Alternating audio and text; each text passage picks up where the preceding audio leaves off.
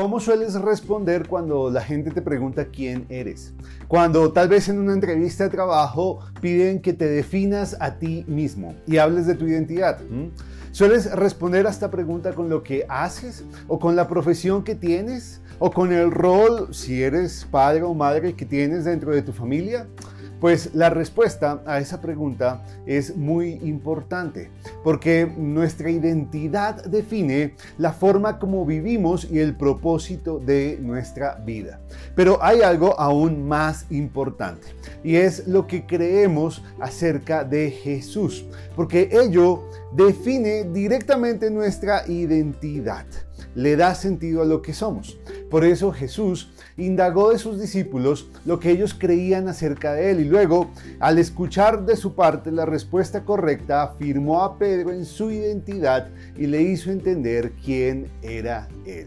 Por eso consideraremos el día de hoy el pasaje que encontramos en el verso 15 y 18 del capítulo 16 del libro de Mateo. Y hallaremos ahí esta porción que nos permite escuchar de la boca de Jesús esa afirmación que él le hizo a Pedro y que tuvo una implicación muy grande para él y también la tiene para cada uno de nosotros. Eh, así que por favor acompáñenos acá en un momento con Dios.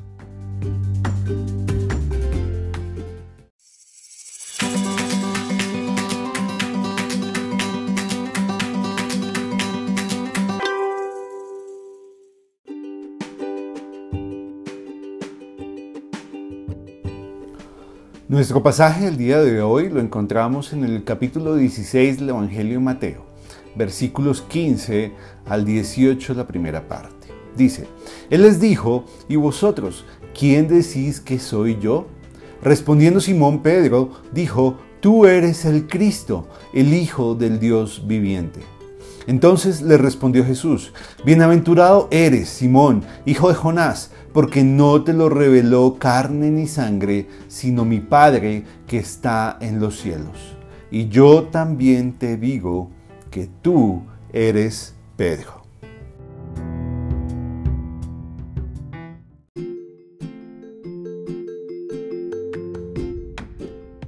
El pasaje que consideramos el día de hoy eh, es el momento en el que Jesús le pregunta a sus discípulos quién era Él. Y ellos en representación de, bueno, Pedro más bien en representación de ellos responde que Jesús es el Cristo, el Hijo del Dios viviente. Y luego de eso, Jesús le dice a Pedro que él era Pedro, ¿ok? Le dice, yo también te digo a ti, tú eres Pedro. Y nos podemos quedar pensando, ¿cómo así? ¿Qué hubo de nuevo en que Jesús dijera que Pedro era Pedro, ¿verdad? Es posible que no entendamos de primera, eh, de primera, de primer vistazo esto que está pasando, pero pues necesitamos recordar que el nombre original de Pedro no era ese, era Simón, y que fue cuando él conoció a Jesús que Jesús le cambió el nombre y le puso Pedro. Ahora, esto, este cambio de nombre implicó dos cosas. La primera era que Jesús tenía autoridad sobre Pedro. Esto era una demostración de la autoridad de Jesús sobre Pedro, porque en la antigüedad se creía que quien nombrara a alguien o a algo estaba con ello mostrando su autoridad sobre, sobre esa persona o sobre aquello. Y lo segundo es que Simón había cambiado para ser Pedro. Y había cambiado porque su naturaleza lo había hecho gracias a que él había conocido al Salvador, al Cristo, a Jesús. Y ya, luego de haber conocido a Jesús, él no era el mismo. Porque cuando conocemos al Salvador, nuestra identidad cambia. Lo que somos, lo que nos identifica, a dónde pertenecemos y lo que hacemos cambia. Ese fue el caso de Pedro él pasó de ser un pescador común y corriente a un pescador de hombres. Pasó de ser un hijo de Abraham a un hijo de Dios de ser un israelita a tener una nacionalidad eterna y pasó del reino de Satanás al reino de Dios. Y todo eso en el momento en el que él creyó en Jesús como el Cristo. Y eso es exactamente lo que nos pasa a ti y a mí cuando creemos en Jesús como nuestro Salvador y Señor. Que nuestra identidad cambia y somos transformados de manera milagrosa por Jesús.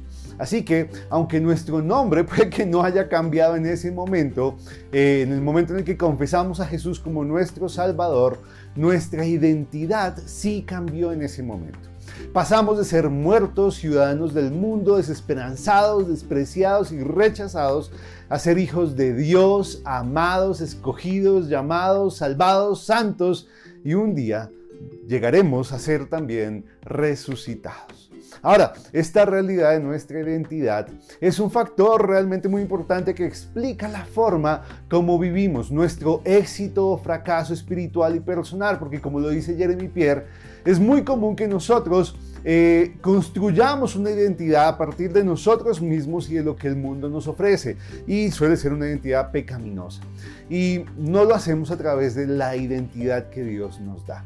Por eso, Paul Tripp habla de que cuando estamos en medio de situaciones difíciles y necesitamos o acudimos a consejería bíblica, hallando en ella posibles soluciones a lo que estamos viviendo, él dice que mucho de lo que se debe hacer en consejería bíblica no es como tal tratar el problema mm, o no necesariamente es tratar el problema que la persona trae sino más bien enfocar en nuestra identidad, en entender lo que somos a la luz de lo que Jesús hizo por nosotros y a la luz de todas las bendiciones espirituales que tenemos por estar en Cristo que son gigantes, son muchísimas y que le dan a nuestra vida una perspectiva muy diferente y que nos permite eh, vernos a nosotros mismos de una manera muy ah, diferente a la que normalmente nos vemos, entendernos a nosotros mismos a la luz de los ojos de Dios y comprender lo que nos pasa con un sentido eterno y espiritual, amoroso y determinado por la bondad de nuestro Señor. Así que, hermanos, esta pregunta de quién somos, si tú tal vez te la has planteado, pero la sigues respondiendo con base en tu experiencia, en lo que el mundo dice, es tiempo de que lo cambies, de que cambies esa respuesta por lo que la palabra de Dios dice acerca de ti y de mí. Yo también tengo que hacer ese ejercicio. Todos tenemos que estar permanentemente en ese proceso de limpiar nuestra mente y llenarla con lo que la palabra de Dios dice que tú y yo somos para Dios. Porque eso es lo que realmente nos identifica. Así que hermanos, que Dios nos bendiga y que Dios a través de su Espíritu Santo nos ayude a comprender quiénes somos para Dios. Porque eso es lo que tú y yo somos. Que Dios nos bendiga. Hasta luego. Muchas gracias por acompañarnos acá en un momento con Dios.